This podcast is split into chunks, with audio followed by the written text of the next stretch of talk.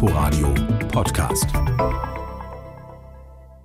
Das hätte ja wirklich cool sein können für die Grünen. Ein Koalitionsvertrag, den das Thema Klimaschutz, eine Herzensangelegenheit der Partei, in vielen Teilen durchzieht. Ein Vizekanzler und Superminister, die erste deutsche Außenministerin ever und überhaupt erstmals seit 16 Jahren wieder Regierungsbeteiligung auf der ganz großen Bühne. Doch dann kracht's mal wieder heftig. Die Vorstellung der Ministerriege hat gestern erst geklappt, nachdem die Parteiführung stundenlang nachberaten hatte und dann haben sie verkündet, das Landwirtschaftsministerium, darum drehte sich der Streit, führt in Zukunft Cem Özdemir, Vertreter der sogenannten Realos in der Partei und eben nicht Anton Hofreiter.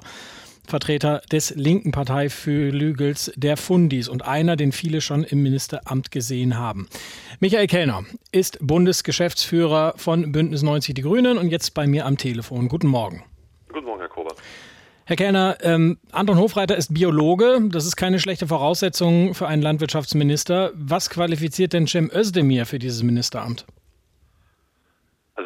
Haben eine sehr, sehr gute Ministerriege und wir haben das sehr, sehr gründlich beraten und es ist ja immer auch in der Politik eine ganz schwierige Situation zu sagen, man hat nur eine begrenzte Anzahl von Ministeriumsposten und wir haben ganz, ganz viele Leute in unserer Partei und äh, deswegen wird auch Anton Hofreiter in den in der Fraktion, in, in der Politik weiterhin eine wichtige Rolle spielen. Und äh, Sie haben ja gefragt zu Cem Özdemir, was ihn qualifiziert.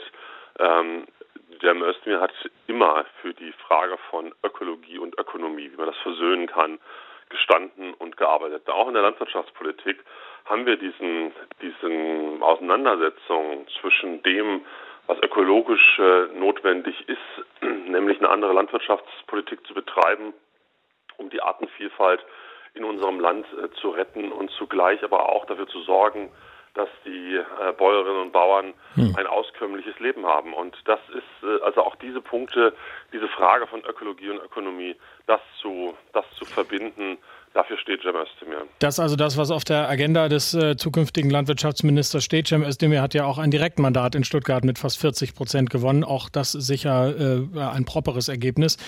Man fühlt sich in die 80er Jahre trotzdem so ein bisschen äh, zurückversetzt. Die Zeit der bitterlichen Auseinandersetzung der beiden Parteiflügel. Warum ging das denn jetzt nicht geräuschloser im Vorfeld äh, der Verkündung der Ministerriege?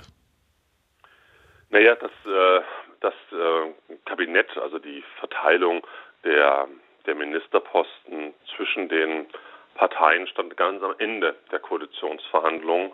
Ähm, wir haben erst die Inhalte sehr gründlich beraten und dann die Aufteilung der Ministerien. Wer Klar, aber auch das, das muss man ja nicht öffentlich, also muss man dann diesen Streit irgendwie verhindern können. Also dass sich da zwei Leute Hoffnung auf dieses Ministerium machen, das werden sie ja gewusst haben.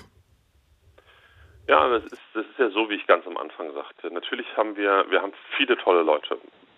Anton Hofreiter, viele andere, die sich äh, Hoffnung äh, gemacht haben und die dafür äh, qualifiziert gewesen wären. Und äh, ja, das waren keine, das waren keine leichte Entscheidungen, aber wir haben insgesamt ein breit getragenes und sehr, sehr starkes äh, ähm, Kollegium die jetzt äh, Verantwortung übernehmen. Also ich hm. meine, wenn Sie sich anschauen, wir haben eine Kulturstaatsministerin mit Claudia Roth. Ähm, wir haben mit äh, Steffi Lemke eine Umweltministerin, die nun wirklich äh, für Umwelt, für Naturschutz steht. Wir haben mit Anne Spiegel eine Familienministerin, die die Kindergrundsicherung umsetzen wird. Wir haben die erste erste grüne Außenministerin, ähm, die natürlich, wir wissen doch auch, dass die ökologischen Krisen an den Grenzen nicht, äh, nicht Halt machen und äh, wir haben mit, äh, mit Robert Habeck und Vizekanzler natürlich jemand, der diese Frage der, der Transformation, des Wandels in der Industrie hin zu einer, zu einer Ökologisierung begleiten wird. Ja, da haben Sie ordentlich was vor. Das ist ja auch äh, äh, ähm, alles ambitioniert. Trotzdem, diese Frage der Personalien ist ja keine Petitesse. Der Fundiflügel schäumt und die Parteimitglieder müssen ja dem Koalitionsvertrag zustimmen und auch dieser Personalaufstellung. Klappt das?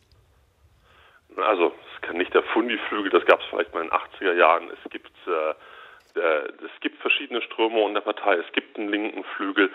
Ähm, und das ist auch gut so. Ich meine, Parteien leben davon. Sie sollen ja, sie dienen ja auch in unserer Demokratie der, der Meinungsbildung. Und Parteien haben die Aufgabe, auch in sich selber heraus äh, Positionen zu bilden und unterschiedliche äh, Meinungen zu bündeln. Und ja, dann gibt es auch mal Auseinandersetzungen, aber das gehört Das gehört natürlich äh, auch dazu. Ja, und Herr Kellner, ähm, Sie wollen aber nach 16 Jahren jetzt wieder regieren. Dazu muss die Partei zustimmen. Klappt das? Das war meine Frage.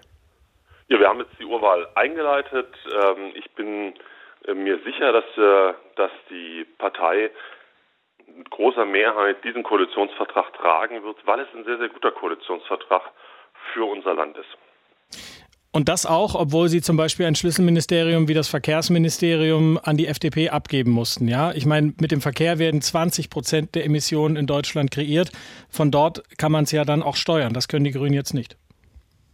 Nun ist ja klar, was heißt abgeben? Wir hatten ja, wir hatten ja vorher kein Ministerium, sondern wir sind das erste Mal dann seit 16 Jahren wieder in der Bundesregierung.